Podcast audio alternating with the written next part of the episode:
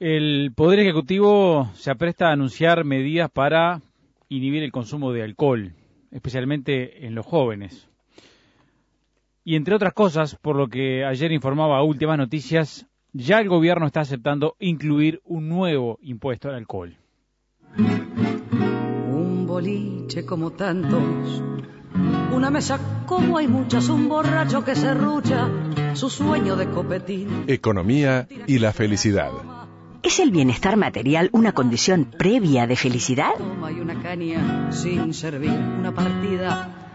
Y vamos a hablar de economía y vamos a hablar de felicidad, Alejandro de Barbieri. Buen día. Buen día, Juan Andrés, ¿cómo estás? Vamos a partir de algunos datos. Dale. A partir de algunos datos que de algún modo reflejan lo que es el consumo, o mejor dicho, lo que es la recaudación Bien. de la DGI en lo que a IMESI se refiere. El IMESI es el impuesto específico interno que graba algunos consumos, graba algunos productos de alcohol. Estaba mirando, por ejemplo, que los datos de la DGI marcan que en 2010 el IMESI a la cerveza aumentó 25%.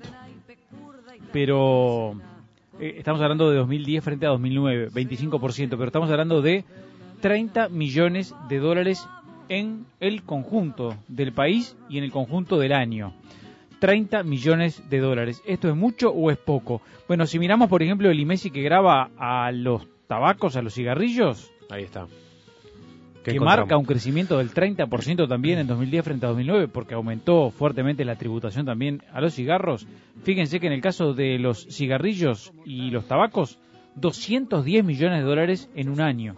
O sea, prácticamente estamos hablando que el IMESI a los cigarrillos multiplica por 10 o por 8 al menos la cantidad de impuestos que graba a las cervezas. Pero mirando también otras recaudaciones de la DGI, por ejemplo, otras bebidas alcohólicas, hay un decrecimiento del 7% en la recaudación de impuesto en 2010 y en el caso de los vinos finos, del vermut, de los licores, la caída es del 25%. Pero no hay duda que la cerveza es un producto muy masivo en lo que a consumo de alcohol se refiere, pero estamos hablando que en términos de recaudación no parece algo significativo. 30 millones de dólares a lo largo de un año. ¿Será este el camino para, de algún modo, hacer menos, menos fácil el consumo de alcohol, sobre todo pensando en los jóvenes? Hay Claro. algunos datos que son realmente fuertes, ¿no? Por ejemplo, el 72%, de acuerdo a una encuesta de la Junta de Drogas, el 72% de los jóvenes dice consumir alcohol. Y cuando se le pregunta a los jóvenes, eh, digamos que fueron entrevistados, prácticamente el 30% de los que dicen tomar alcohol reconocen que se pasaron de rosca en los anteriores 15 En días. los últimos 15 días, sí. O sea, hablando de consumo abusivo de alcohol en un porcentaje que termina siendo muy importante. ¿Cómo la ves? Yo creo que este tema, Juan Andrés, es un tema realmente este preocupante ¿no? para, para nuestra sociedad. Creo que debemos reaccionar, creo que hay un nivel de, de negación ¿no? en nuestra sociedad por aquello de las drogas legales ¿no? que tanto se ha hablado. Este, y cuando uno piensa la marihuana y todos los distintos, o otro tipo de drogas, los debates que han habido, no si se legaliza o si no, recuerdas todos esos tipos de debates que han habido a nivel de Parlamento, nos perdemos de vista y este informe que tú nombraste, que salió también en algunos diarios, este, lo confirma, que la droga legal de acceso a, a los niños, porque estamos hablando de 12, 13 años, el primer acceso este, legal a un consumo tiene que ver con el alcohol, ¿no? Mm. Entonces realmente nos cuestionamos qué es lo que está pasando en nuestra sociedad, qué es lo que nos está pasando a nosotros, que no podemos dar un mensaje claro de que el alcohol es nocivo para nuestra salud, ¿verdad? ¿Y por qué? Porque se ha instalado en nuestra sociedad aquello de que todavía parece de que el alcohol sigue siendo el pasaje al mundo adulto. Qué paradoja, ¿no? Cuando uno trabaja con, con adolescentes, con padres de adolescentes en la consulta, uno se encuentra con un montón de, de- situaciones. Hay un abuso de alcohol, de repente un fin de semana en una familia o fuera, ¿no? Y bueno, ¿cómo, se, cómo aborda la familia ese abuso de alcohol o esa intoxicación semanal de ese chico adolescente o preadolescente? ¿Cómo? ¿Con qué? Y bueno, con las herramientas que tiene, pero ¿qué herramientas tiene si de repente cada festejo familiar es con alcohol acompañado, ¿verdad? O qué difícil le resulta, Juan Andrés, no sé si habrás estado en alguna situación similar, donde una pareja de 40, 45 años sale a, a cenar con sus amigos y de repente hay alguien que dice, no, yo paso, este, tómense un vinito, pero yo paso porque me tomo un jugo, me tomo un vaso de Coca-Cola o de agua. La gente dice, pero este muchacho, ¿qué le pasa? ¿Estará enfermo? ¿O estará haciendo una dieta especial? O sea, es anormal en ese contexto, porque lo normal es lo otro. Entonces, para que lo que pasó a ser normal pase a ser anormal de nuevo, se precisa un cambio cultural muy grande. Como de alguna manera podría ser esperanzador lo que pasó con el cigarrillo, que era de repente antes impensable, ¿no? Pensar en, ir a un lugar bailable o, o estar trabajando sin el olor a cigarrillo, sin el humo de tabaco, sin embargo hoy en día eso es una realidad. Por eso, en muchos países se está trabajando a nivel de prevención, no solo a nivel primario, obviamente a nivel de, de la familia, sino también soñando con fiestas de 15 con cero alcohol. En Colombia, por ejemplo, hay un plan que nosotros estamos tratando de implementar porque hay que acomodarlo y tiene, han logrado esto, por ejemplo, ¿no? han logrado fiestas de 15 con cero alcohol, o sea, que el chico sea capaz de divertirse, de bailar, de disfrutar, de animarse a sacar a bailar a la chica, ¿no? Por ese efecto no desinhibidor que genera el alcohol. justamente estaba mirando sin ese efecto. Estaba mirando eh, algunos detalles de una encuesta que reconoce o que recoge, mejor dicho, recoge un testimonio que se repite mucho y es los jóvenes dicen, bueno, yo me vuelco al alcohol para desinhibirme. Exacto. Ahí, ahí este, Juan, yo recuerdo a mi maestro, este, uno de nuestros profesores que tuvimos allá muchos años, como tú recordabas hoy, Mario Silva García, en la Universidad Católica. Vale la pena el recuerdo a este gran este, psicólogo, primer doctor en psicología del Uruguay, ¿no? Mario Silva García, quien decía una frase célebre, ¿no? Dice, el super yo es soluble en alcohol, ¿no? Para los que de repente no conocen mucho de la mm. jerga psicológica, saben que el super yo es esta instancia psíquica, ¿no? Que Freud descubre, que es un poco la instancia normativa, la instancia que te dice lo que está bien, lo que está mal, ¿no? Lo que se debe hacer o lo que no se debe hacer, que se origina a través de, la relación con los demás, de nuestra educación con nuestros padres, etcétera. ¿Qué quiere decir cuando Mario Silva dice el super yo es soluble en alcohol? Bueno, que cuando uno en un estado este, de consumo de alcohol o de intoxicación se anima a hacer cosas que no se anima sin el alcohol. Y por eso, si hay chicos que tienen dificultades en las habilidades sociales o cualquier otra dificultad en sacar, animarse a bailar a la chica, en ese estado ¿no? se logra esa desinhibición. ¿Y cómo lo ayudamos a este chico? Bueno, tiene que tener una vivencia concreta de que se hizo una fiesta de 15, de que se hizo una reunión familiar y que el papá, la mamá o el tío tocó la guitarra, cantaron, bailaron, se divirtieron y no hubo nunca alcohol en el medio. Si, si se da eso, entonces estaríamos reestructurando nuestra sociedad con un cambio cultural. ¿Parece utópico? Sí, parece utópico.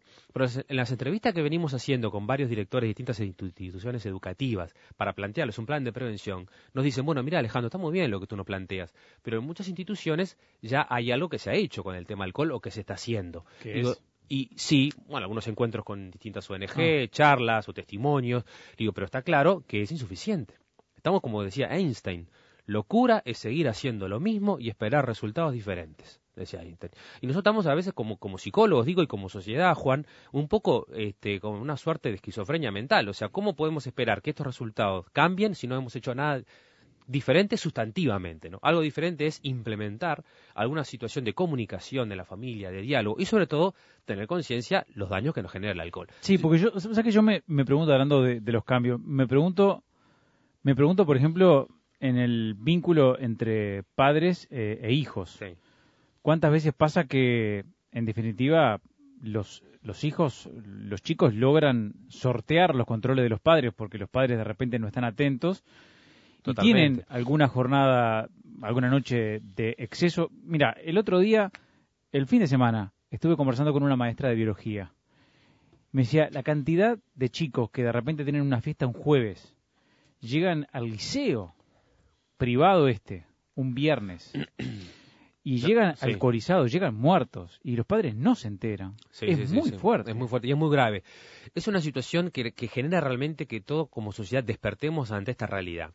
Porque si yo te diría a ti, Juan Andrés, que eh, tú vas a tomar una medicación, ¿no? Como te habrá pasado y a cualquiera de nuestros oyentes, ¿no? Y uno ve a veces cuando agarra ese prospecto, ¿no? Que trae acompañado de la receta y dice, a ver, vamos a ver los efectos secundarios de esta pastilla que me recetó el médico. Y, yo, y, y lees, inhibición de las funciones cerebrales, afecta las emociones, ojo, y cambio del humor. Ojo que tus procesos de pensamiento se van a alterar. Cuidado que vas a tener reacciones más lentas y pérdida de equilibrio. Va a modificar la estructura de tus neurotransmisores vas a tener, vas a estar menos alerta, vas a, vas a tener temblores, cambios en la visión, bueno, temblores y alucinaciones. ¿Vos qué haces? ¿Tomás esa medicación o no? No sé, me pongo. pero eso es lo que el alcohol hace con cada uno de nosotros. Y el doctor Junger, famoso cardiólogo, hizo famoso programa Clean, que no viene a cuento, lo vemos otro día, este, en el Sheraton el año pasado cuando él vino a presentar su programa y le preguntaban, doctor, ¿y el alcohol no sé qué? Y la verdad que el ejemplo de él fue tan gráfico que uno a veces en la consulta se descubre, volviendo a poner ejemplos muy gráficos, le dice, compra dos, dos plantitas iguales, a una regala con alcohol y otra regala con agua todos los días y vas a ver lo que pasa. Tenemos que empezar a ver esos ejemplos que por más que, que resultan de perogrullo o agresivos, para que nuestros jóvenes puedan ver qué es lo que está pasando con el alcohol. Pero para destrabar eso, debemos trabar que sea la droga que sea el pasaje a la, a la adultez. Porque en nuestra sociedad parece que el alcohol te da como aquello como que daba el cigarro antes, ¿no? De que, ah, ahora sos grande, sos uno de los nuestros, ¿no? Porque los adultos lo que hacemos cuando nos reunimos es tomar. Tener buena tolerancia al, a, ¿no? Tomarte una cerveza y que no pase nada, opa, eso, eso, eso es de hombre, ¿no? O eso es de mujer, porque también la mujer consume casi a la par o más que según en una investigación que el hombre, ¿no? O sea, eso de tolerancia al alcohol parece ser un grado como de adultez. ¿Cómo hacemos para destrabar psicológicamente que ser adulto no sea asociado a que soy capaz de bancarme en un estado etílico, ¿no? Y eso es un cambio estructural que tiene que tener nuestra sociedad. Porque si no vamos a llegar a esas cifras, que la cifra que a mí me, puso más de alerta es que a los 18, eh, uno de cada 20 en esa este, encuesta que se hizo, llega a los 18 años sin haber probado alcohol. Uno de cada 20 jóvenes llega a los 18 años sin haber probado alcohol. Porque parece que el ser adolescente implica esto de experimentar, ¿no? Y está bien, uno a veces puede parecer utópico también decirle a un adolescente que no experimente. Pero van a haber tres factores que van a influir la situación de ese adolescente familiar, su individualidad, su estructura psicológica y también el contexto. Entonces nuestros adolescentes de ahora y preadolescentes, porque estamos hablando del alcohol, reitero, lo que si ustedes pueden ver ahí en esa encuesta del país o en la entrevista que se llama Mamúas Liciales, ¿no? Este, que se llama así, porque uno a veces para hablar de estas cosas, me gustó mucho el título, Mamúas Liciales, porque a veces estamos acostumbrados a que nos digan las cosas con palabras lindas, ¿no, Juan Andrés? Bueno, usted tiene un problema con la bebida, usted si se, usted se controlara. Sí, el consumo abusivo de alcohol. abusivo, bueno, ¿cómo hacemos mm. para medir eso? ¿Cómo hacemos para consumir este, controlar el consumo. Cuando uno trabaja con, en abstinencia y con programas de alcohol, es muy difícil ayudar a un paciente, si tiene un problema con la bebida, a que consuma controladamente, ¿no? O para que el daño no sea mayor. A veces se logra por una semana, dos, por un mes, mm. pero si está la adicción, si está el problema con la bebida, va a volver a consumir. Como el adicto al tabaco. Si fumaba 50 cigarros por día y pasa a fumar dos, siempre te dicen, no, Alejandro, déjame en dos, déjame en estos dos, fumaba 50. Y cualquier psicólogo médico responsable le va a decir, no, no te puedo dejar en dos, porque en 15 días, en 20, esos dos son de vuelta 30, 40 y 50, ¿no? Mm. O sea que, ibas a preguntar algo. El, el, el, artículo este es Mamúas Liciales, digo, para que los quieran buscar en internet, donde hace todo un bosquejo de, de la edad de inicio. Entonces, ¿cómo hacemos, Juan, para prevenir? Para prevenir tenemos que encontrar factores protectores muy importantes. En la familia, el contexto. Si yo te ponía el ejemplo de una persona de 30, 40 o hasta 50 años que le cuesta decirle que no, o que, ¿cómo hace un adolescente para decirle que no a sus amigos, ¿no? que todos están tomando una fiesta? No le puede decir que no, no le dice que no. Esto es lo que no, no tiene la estructura psicológica, ni la estructura familiar, ni el sostén de los amigos para poder sostener un no. Esa es la realidad, esa es la, triste realidad. De hecho, en nuestra consulta hemos tenido algunas adolescentes víctimas de, bullying, de, acoso, ¿verdad? Porque no pueden sostener ese no más o menos tenía una buena familia, alguna situación que generaba que la chica de 14, 15 años dijera, no, yo no tomo alcohol y sin embargo fue acosada, ¿no? Grupalmente este, porque era la distinta a la que no tomaba. Entonces, fíjate cuánto sufrimiento psíquico hay para poder sostener un no y poder generar un cambio cultural y evitar así drogas eh, con daño mayor, porque está claro que si empieza con alcohol y con cigarrillo, más adelante es muy probable que pase otra droga, ¿no? pero el asunto es entonces cómo ayudar a esa persona que sufre bullying, por ejemplo. Bueno, en, ese caso este, tenemos que reestructurar todo. Por eso cuando uno trabaja con drogodependencias y con prevención de adicciones hay que trabajar con toda la familia. Antes hablaba hay que prevenir en el liceo, recuerda, porque eran 18, 19 años los que el alcohol estaba incidiendo en la violencia doméstica o en los accidentes de tránsito. Mm. Ahora se habla ya que con 12, con 13 están consumiendo alcohol, o está la famosa previa.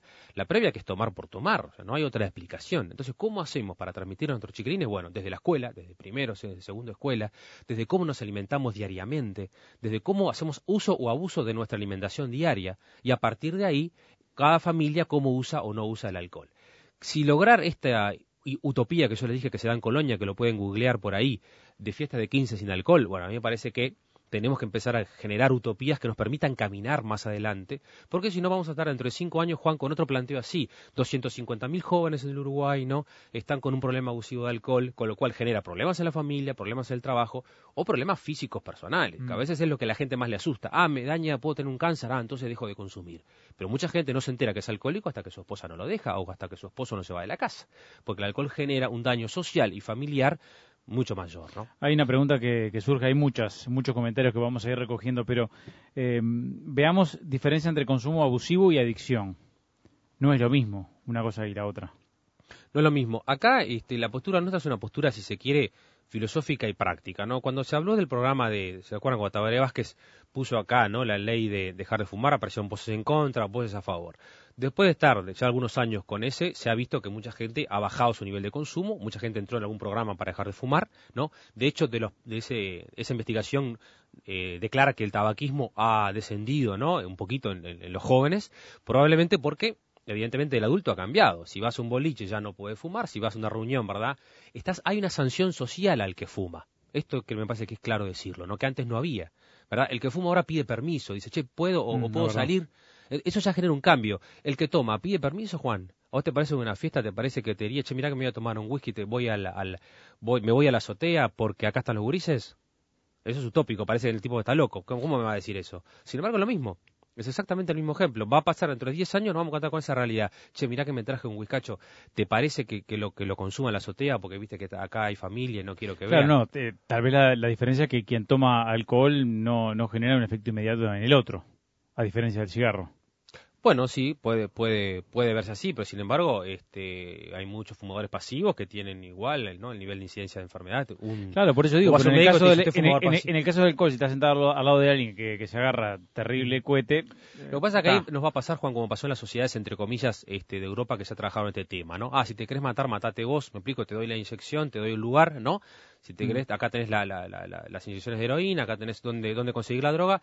Esto nos genera realmente un cambio como social. ¿Por qué los grupos alcohólicos anónimos y narcóticos anónimos han sacado tanta gente adelante? Porque vos salís en el grupo salís en lo grupal, porque es parte de una sociedad que en su adicción ha generado un vacío existencial, para hablar en términos de la logoterapia. ¿no? El vacío existencial permite que uno consume para tapar un vacío. Y después la gente ya no sabe por qué sigue consumiendo. Y cuando uno le saca el chupete, o sea, le sacamos el alcohol, ahí empieza la soledad, empieza la depresión, empieza la irritabilidad. Si logra tener un buen proceso de abstinencia, producto de un sentido, nadie deja de, ser alcohólico porque sí, si, si, si la mujer o su familia dice, che, mira, porque te queremos, estás en un grado de consumo de alcohol que resulta patológico, él no va a negarlo. hay gente que lo niega años, hay gente que pierde una familia, una persona, una pareja, dos parejas, hasta que la tercera dice, no, che, la verdad que la tercera pareja debe ser verdad que tengo un problema con el alcohol. Porque hay que decírselo con palabras a veces elegantes, usted tiene un problema con la bebida. Pues si digo, sos alcohólico, la gente lo ve como, no, si sos fumador no pasa nada, ¿no? Ah, sí, soy fumador, tengo ese problema. Sos alcohólico, ah, ya es como otro grado de agresión, ¿no?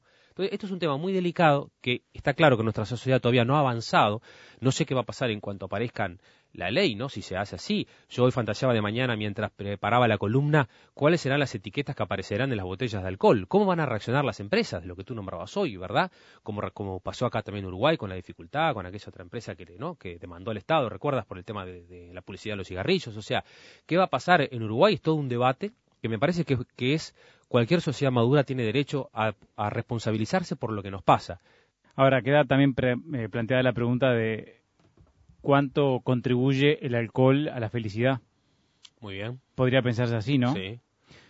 Porque tú dijiste, bueno, muchos reconocen que toman alcohol para desinhibirse, pero a su vez, superando esa etapa de ese problema de inhibición, puede venir una etapa de felicidad, de desenvolvimiento, de un mejor involucramiento con el otro, sin necesidad de, digamos, emborracharse.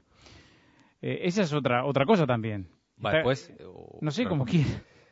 Este, no, la, la, respuesta es un, es un no rotundo y categórico, porque si, si, si yo logro que, que eh, la sociedad nos seduzca, Juan, a, esa es la felicidad, porque el famoso consumo sin emborracharse es una engaña pichanga. Es como dice la gente lo que no podemos estar tiempo con nuestros hijos, bueno, lo importante es la calidad y no la cantidad. No, no me justifique lo que usted no puede hacer. Lo importante también es la cantidad. Y en este caso las dos cosas. Uno puede tomar, ah, mi abuelo tomaba dos copas de vino, pónganle en Google, hagan esta investigación que yo se la hago hacer a mis estudiantes en la católica. Dos copas de vino, investigación. Te sale que dos copas de vino previene, eh, ayuda, ayuda al corazón después que después ayuda a la mujer a tener mejor deseo sexual, después parece que dos copas de vino no, tres copas ya complica, no, produce cáncer. Entonces, no podemos entrar en el juego si es una copa o dos copas. El alcohol te puede dar como esa desinhibición. La paradoja es que si esa desinhibición, entonces eso es la felicidad, no, eso está en la luna, eso es estar en, en una Valencia. De hecho, de hecho hay ahora una película cómica que salió sobre, este, que me la contaba el otro día una persona en el Live, una película sobre dos o tres, este, algo así como películas de solteros que salen y que se olvidan lo que hicieron producto del alcohol y después Ah, descubren todo lo que, recuerdan el nombre. ¿Qué pasó ayer? ¿Qué pasó sí. ayer? Ahí está. Que ahora está la. Después la mirando el celular no se dan cuenta de, qué es lo que hicieron. ¿Por qué es graciosa esa película? ¿Por qué tiene tanto éxito? Porque es una foto que, de lo que te cuentan los chiquilines hoy en día. La verdad que no sé lo que pasó, la verdad que ni me acuerdo. ¿Eso es la felicidad? No saber No, ni lo que te no pasó el día anterior, ni lo que hiciste, ni con quién estuviste, ni cómo se llamaba, ni cómo llegaste a tu casa, ni por qué el auto está chocado. Mm. Eh, me quedo pensando en la publicidad, ¿no? ¿Cuánto, cuánto aporta la publicidad para darte Ah, esa idea, ¿no? La idea de Es, felicidad y consumo de alcohol. Qué cantidad de mensajes que hay a propósito de esto, ¿eh? Con encares eh, muy diferentes, con experiencias particulares y con consideraciones más bien generales. Eh, voy por algún lado porque hay que empezar. La publicidad asociada al festejo o a las celebraciones con bebidas alcohólicas son moneda corriente. La publicidad es abrumadora, dice un oyente, un o una oyente porque no lo afirma. Otro mensaje dice, ¿qué mensaje se da para los que hacen vino casero en sus casas? Otros dicen, están hablando en estos términos tan ortodoxos de las personas con adicción, ¿no? Existimos los que podemos consumir con responsabilidad. Bueno, eso es este, muy difícil de. Acá lo que estamos hablando de que el alcohol es malo y hace mal. O sea, no, no, no hay este, no hay dos, dos libritos en esto. Por supuesto que está eh, siempre una persona que dice, ah, pero mi abuelo tomaba una copa de vino y, y este y no le pasaba nada. Bueno, puede ser que no le pasaba nada, que lo utiliza como un relajante, como un sedante. Lo que propone cualquier médico, cualquier psicólogo responsable, es que si usted tiene necesidad de un relajante y de un sedante, que busque otros métodos, de buscar otra metodología, porque uno esa responsabilidad, en realidad, que está que dice el oyente, la dice porque porque él sabe que se controla, que de repente puede controlarse. Cualquier adicto te quiere te quiere convencer de que él de que él controla su consumo, ¿verdad? Mm. Eh, puede haber gente que consume como aquel que toma un vaso de whisky o que, que fuma un cigarrillo, pero si yo lo dejo así, es muy probable que dentro de cuatro o cinco años venga a decirme, ¿sabes qué? Ahora, si la realidad sociocultural cambia, si el estrés familiar cambia y si el estrés laboral cambia, posiblemente ese responsable, entre comillas, que él dice que tiene su actitud hacia su consumo de alcohol, por suponer, pueda, pueda hacerse daño por ahí. O para elaborar un duelo, por ejemplo. El- cuando la gente empieza a consumir alcohol, se torna un duelo patológico porque lo utiliza como un sedante mayor. Tomás dice, che, ahora lo cuantifican, pero tengo 34 y hace 20 tomábamos igual o más que ahora. No es un problema solo de ahora, dice Tomás. Por eso es lo que yo decía hoy de los planes de prevención que tenemos que hacer, para no estar dentro de 20 años diciendo, bueno, y hace 20 años se acuerdan que dijimos tal cosa, y hace 15 años tal otra. Por eso yo dije hoy que es una sociedad, entre comillas, que tiene que reaccionar, tiene que despertarse ante este problema, como de alguna manera hubo un despertar y hubo un cambio cultural de sancionar el, el tabaco. Es cierto que antes se, se tomaba. Sí. Yo de joven tomaba también. Eh, pero claro, de repente ahora hay algunos estudios que dicen, el caso este de la Junta de Drogas, que afirma que la edad de inicio del consumo de alcohol es cada, Cada vez, vez- más baja. Y cada vez más baja, con 12, con 13 años, con la previa, ¿no? Con, con- con la juntada de los adolescentes en la casa, con Mm. que se juntan en la casa del papá o de la abuela, empiezan a vaciar las, las botellas y llenarlas de agua para que los padres no se den cuenta. Entonces, a partir de ahí, obviamente que todo esto tiene que ver con una situación familiar, del contexto que hay que analizar en cada situación. Pero cuando estos datos nos abruma como sociedad, o que el consumo genera violencia doméstica o eh, problemas de accidente de tránsito o intentos de suicidio por tema de depresión, bueno, entonces ya estamos frente a una situación más grave, ¿no? Tengo tres mensajes más. Shirley dice, tengo una amiga que se enoja porque no tomo alcohol, como si fuera una obligación. Ahí está, es lo que comentábamos hoy de aquellas personas que son víctimas de bullying porque pueden sostener un no. Ahí está uno de los factores protectores que nombrábamos hoy, porque a mucha gente le puede interesar, Juan Andrés, la unidad de la familia, el diálogo, la cohesión familiar, el poder que el chico sea capaz de decir que no, y que, y que no en un contexto social. Y por eso es que hay que trabajar en los liceos y en las escuelas para Mm. que eso se sostenga.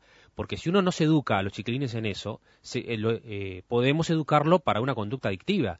¿Se acuerdan que en otras columnas hemos hablado de cómo sobreprotegemos a nuestros hijos? Le decimos que sí a todo. Bueno, ahí estamos educando un hijo adicto. Si le digo que sí al chupete, después al caramelo, después al- a la bicicleta, después a todo, cuando tenga 14 años va a querer, va a entender que felicidad es placer. Para responder tu pregunta de hoy, Juan Mm. Andrés, felicidad no es placer. También el placer es parte de la vida. Felicidad, eh, la adicción sería cuando es solo placer. Entonces ahí me quedo solo, en una dinámica muy infantil. Cristina dice, no se ha entendido que la adicción o el perfil adictivo es previo al consumo. Para un poquito.